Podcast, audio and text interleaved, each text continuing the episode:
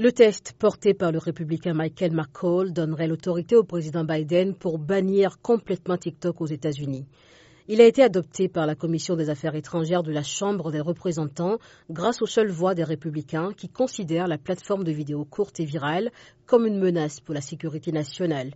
Ils craignent que Pékin ne puisse accéder aux données d'utilisateurs via TikTok, filiale du groupe chinois ByteDance. Interdire l'application reviendrait à museler la liberté d'expression de millions d'Américains, à protester TikTok, qui a une centaine de millions d'utilisateurs aux États-Unis. Pour être adopté, ce test doit faire l'objet d'un vote lors d'une séance plénière de la Chambre des représentants, puis du Sénat. Le président Joe Biden peut toujours opposer son veto, mais déjà lundi, la Maison-Blanche a ordonné aux institutions fédérales de s'assurer que TikTok disparaisse de leur smartphone sous 30 jours.